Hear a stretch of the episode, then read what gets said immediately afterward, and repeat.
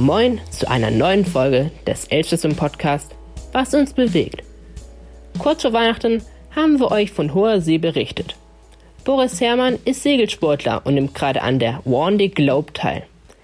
Er ist der erste Deutsche, der bei diesem Segelrennen dabei ist. Zurzeit kann man schon sagen, dass die Endspurtrunde eingeläutet ist und es in die heiße Phase geht.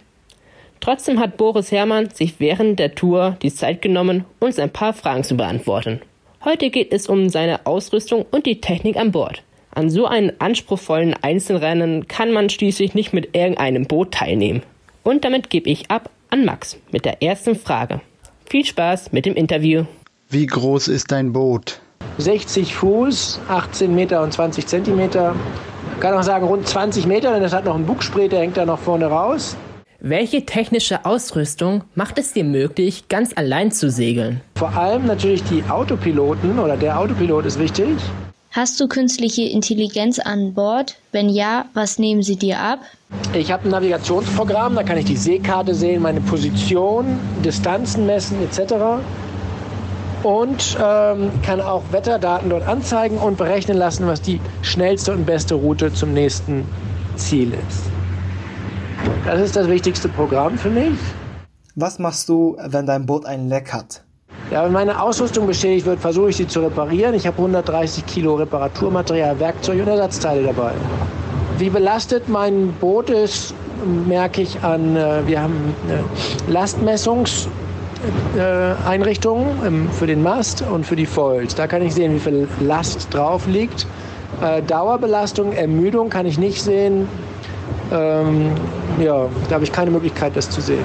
Wie schützt du dich gegen Kälte? Ich habe einen ganz dicken Schlafsack, ich habe eine Heizung, ich habe eine Wärmflasche, ich kann mir Tee machen, äh, ich habe dicke Kleidung, Fließkleidung, Gore-Tex-Kleidung. Ja, das ist das Wichtigste. Trocken, trocken bleiben immer und natürlich warm bleiben. Wie schläfst du eigentlich auf dem Boot?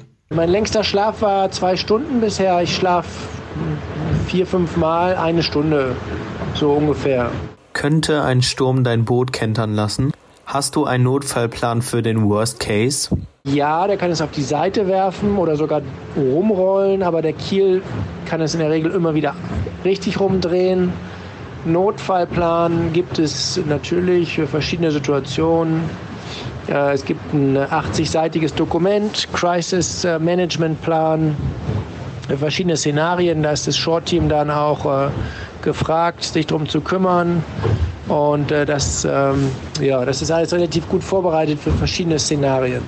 Wie fühlt sich das an, wenn man auf See einem großen Containerschiff begegnet? Ein großes Containerschiff, die sehe ich eigentlich nur im Atlantik. Hier unten gibt es eigentlich keine kommerzielle Schifffahrt. Und äh, ich habe auch nicht viele gesehen, muss ich ehrlich sagen, auf dieser ganzen Reise. Aber ich finde es eigentlich toll, andere Schiffe zu sehen. Dann denkt man, oh, da sind wieder noch andere Menschen auf dem gleichen Ozean und man ist nicht ganz so allein. Vielen Dank für diesen Einblick und deine Antworten. Viele Grüße von uns allen.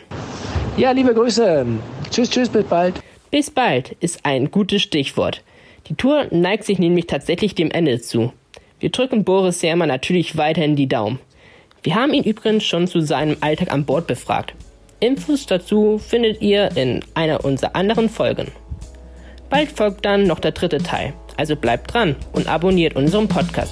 Bis zum nächsten Mal.